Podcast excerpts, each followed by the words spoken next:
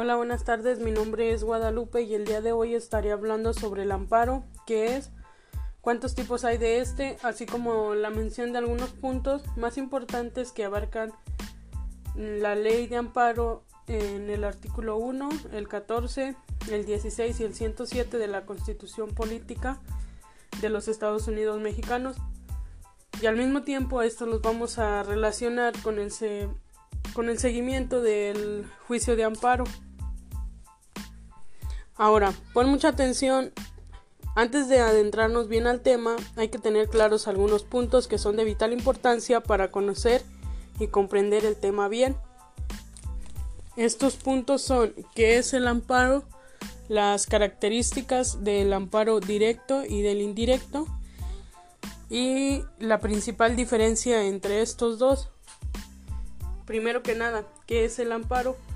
Pues el amparo es una herramienta jurídica más utilizada en México, ya que mediante el juicio de amparo le permite a todas las personas dentro de nuestro país defenderse de manera específica y pacífica de los actos de abusos de autoridad pública que violen sus derechos humanos. Estos actos pueden provenir principalmente de policías, agentes del Ministerio Público, regidores o incluso de los mismos jueces. Es por eso que el amparo es un medio de defensa que las personas tenemos para protegernos ante los tribunales, los derechos que reconoce nuestra Constitución. En los tipos de amparo está el amparo directo, que es un recurso que se presenta ante un ente competente para que éste sea quien se encargue de conceder o negar la suspensión del acto reclamado y enviarla al tribunal colegiado que corresponda. Una vez que dicho tribunal dicta sentencia ya no procede ningún otro recurso. Y el segundo es el amparo indirecto. Este es un amparo, este es un juicio que si bien es llevado a cabo por un juez de distrito y su resolución puede ser revisada bien sea por el Tribunal del Circuito o por el Tribunal Supremo, según al que le corresponda de estos dos. La principal diferencia de un juicio de amparo directo y uno indirecto es que el directo se interpone contra sentencias definitivas y el amparo indirecto eh, procede contra todo aquel acto de autoridad que cause el prejuicio al gobernado según los términos que establece la ley de amparo en el artículo primero, en el 14, 16 y 107 de la Constitución Política de los Estados Unidos Mexicanos.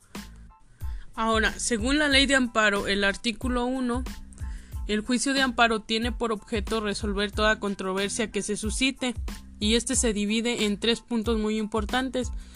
El primero por leyes o actos de la autoridad que violen las garantías individuales. El segundo, por leyes o actos de la autoridad federal, es decir, que vulneren o restrinjan la soberanía de los estados.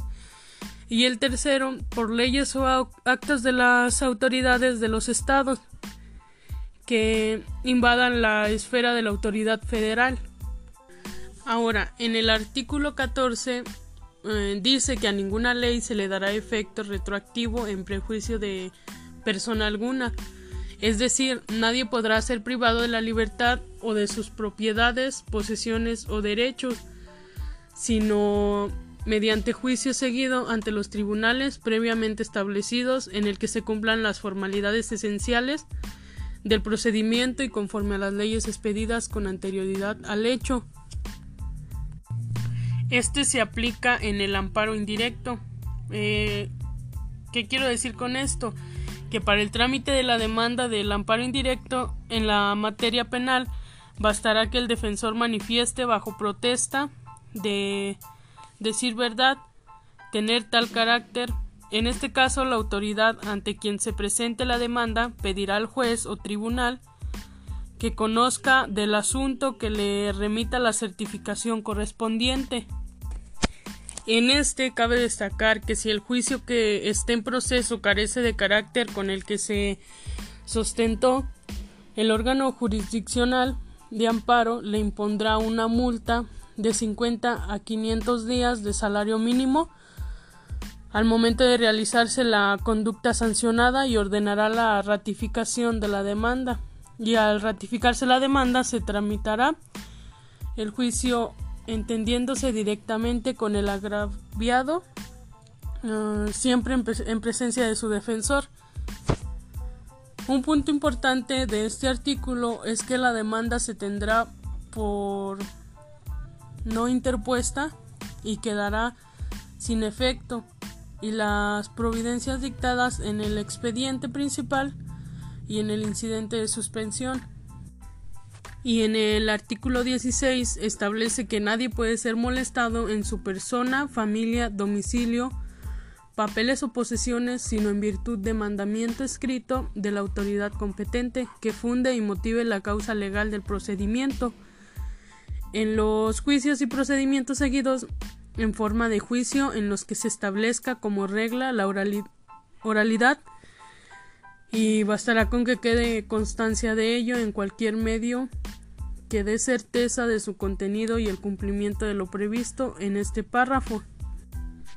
Ya que toda persona tiene derecho a la protección de sus datos personales, el acceso, rectificación y cancelación de los mismos, así como a manifestar su oposición en los términos que fije la ley, la cual establecerá los supuestos de excepción a los principios que rijan el tratamiento de datos.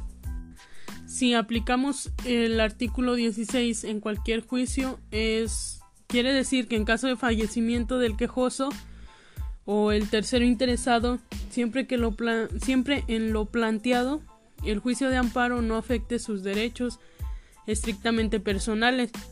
El representante legal del fallecido continuará el juicio en tanto interviene el representante de la sucesión y si el fallecido no tiene representante legal en el juicio, este se suspenderá inmediatamente que se tenga conocimiento de la defunción en un plazo de 70 días y de lo contrario el juez ordenará lo conducente según el caso que se trate. Ya para terminar, en el artículo 7, este se aplica directamente en el amparo indirecto y procede contra normas generales que por su sola entrada en vigor o con motivo del primer acto de su aplicación causen prejuicio al quejoso. Y para los efectos de esta ley se entiende por normas generales entre otras y estas son las siguientes los tratados internacionales aprobados en los términos previstos que establece el artículo 133 las leyes federales, la Constitución de los Estados y el Estatuto del Gobierno del Distrito Federal, las leyes del Estado y el Distrito Federal, los reglamentos federales, los reglamentos locales y los decretos, acuerdos y todo tipo de resoluciones que de observancia general. Ahora, en este artículo es importante destacar que en los procedimientos de remate la última resolución es aquella que en forma definitiva ordena el otorgamiento de la escritura de adjudicación y la entrega de los bienes rematados, en cuyo caso se harán valer las violaciones cometidas durante este procedimiento en los términos de, de este. Estos actos pueden ser dentro o fuera del juicio que afecten a personas extrañas, eh, contra las omisiones del Ministerio Público en la investigación de los delitos, y contra los actos de autoridad que determinen invitar o declinar la competencia o el conocimiento del asunto. También contra las normas generales, actos u omisiones de la Comisión Federal de Competencia Económica y el Instituto Federal de Telecomunicaciones. Asimismo, tratándose de resoluciones dictadas por dichos órganos emanadas de un procedimiento seguido en forma de juicio ya que éste solo podrá impugnarse eh, la que ponga fin al mismo por violaciones cometidas en la resolución o durante el procedimiento. Eh, las normas generales aplicadas durante el procedimiento solo podrán reclamarse en el amparo promovido contra la resolución referida. Bueno, esto ha sido todo por el capítulo de hoy. Espero les haya gustado este episodio informativo y nos vemos en la próxima.